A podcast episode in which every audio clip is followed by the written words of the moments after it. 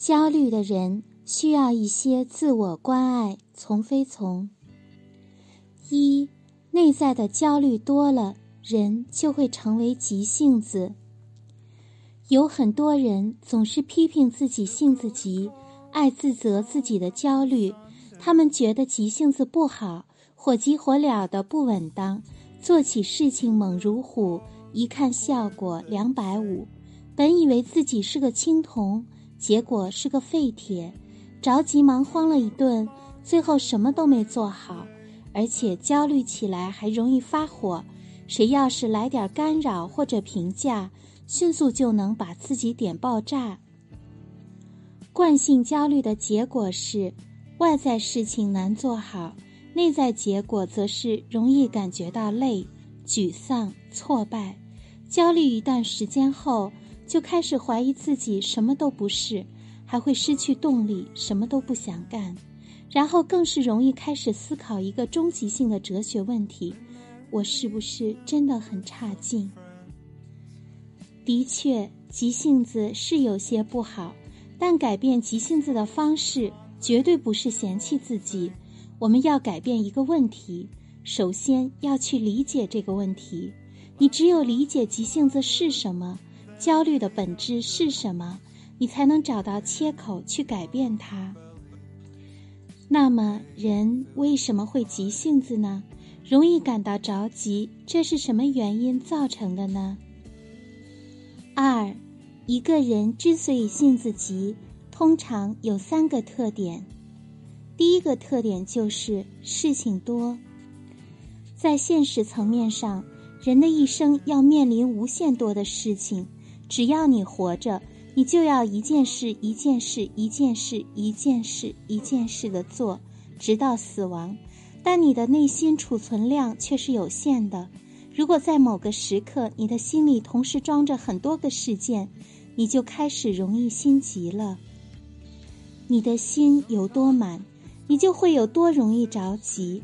这种感觉就是，干完这个事还有下一个，这阵子忙完了还有下一阵子要忙，每天都像陀螺一样马不停蹄的去做事情。第二个特点就是时间少。如果事情多，时间宽裕点也没关系，那就一样一样的来，一点一点的做。一年不行，两年；两年不行，三年；三年不行，十年。这样就不会因为事情多而着急焦虑了，也不会成为急性子。如果你不能给自己更多的时间，你就会想尽快的把这件事情做完，好去做下一件，然后你的内心就开始焦虑，就容易发展成为了一个急性子。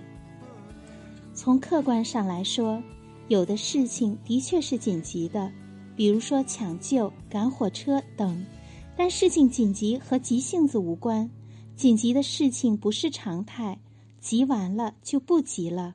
但如果每件事情都时间少，连起来就是惯性的焦虑，就会发展成急性子了。第三个特点就是要求高，如果事情多，时间又少也没关系。对事情的要求放低一点儿，也会从容很多；或者做到哪儿算哪儿，也不会成为急性子。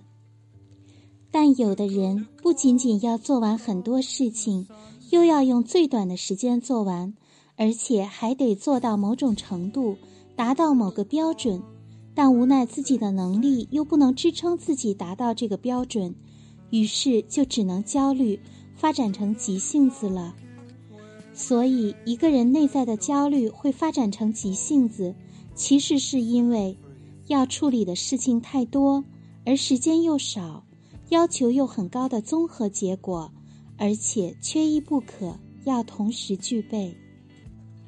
三，想要通过责怪自己改变焦虑，就会适得其反了。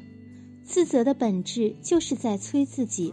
而催自己，则会让自己更着急、更焦虑，想要用更短的时间完成目标，从而时间更少。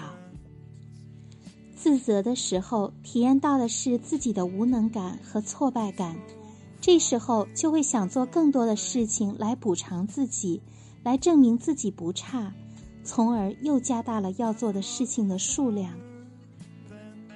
自责的时候，也会不经意的想跟别人比较，会勾勒出一个正常的我、理想的我的样子，想要实现这个标准，就会无意识提高对自己的要求。因此。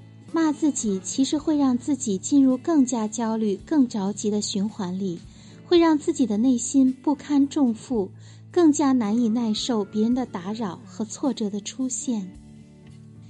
当内心的负担达到临界值的时候，人就会不得不选择自我毁灭式的方式来结束这一切。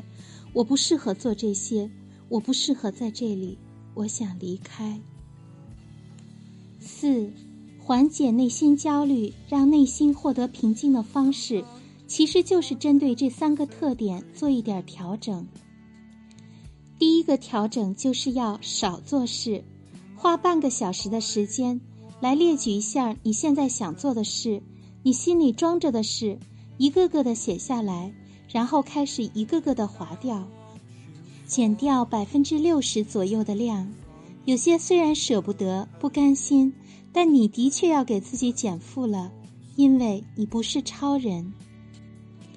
然后你会感觉肩上的负担少了很多，其实你不需要做那么多的。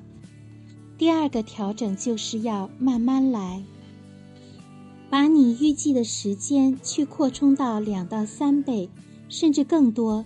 你要给自己时间去成长，就像花开一样。你要陪自己慢慢开花，慢慢绽放。人生很长，此刻慢不代表全程慢，即使全程慢，那也是属于你的节奏。你和别人不一样。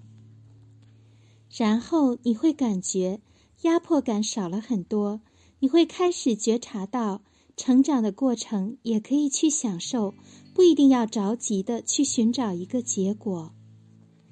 第三个调整就是要降低目标。人最可怕的就是跟别人比，跟理想的自己比，总觉得那样才是应该的、正常的。你心里装了一个宏伟的大目标，潜意识里就会吓得自己想退缩。你不要去跟未来自己要成为的样子比，你要跟过去的自己比，跟昨天的自己比，比未来。你看到的是自己还有多少没达到。比过去，你会发现自己又拥有了什么？这是一种我在路上的幸福感。五，慢下来的过程其实就是自我关爱的过程，而骂自己的过程则是自我虐待的过程。你更喜欢哪一个呢？慢下来，静一静。二零二一年，一个新的开始。从内在自我关怀开始。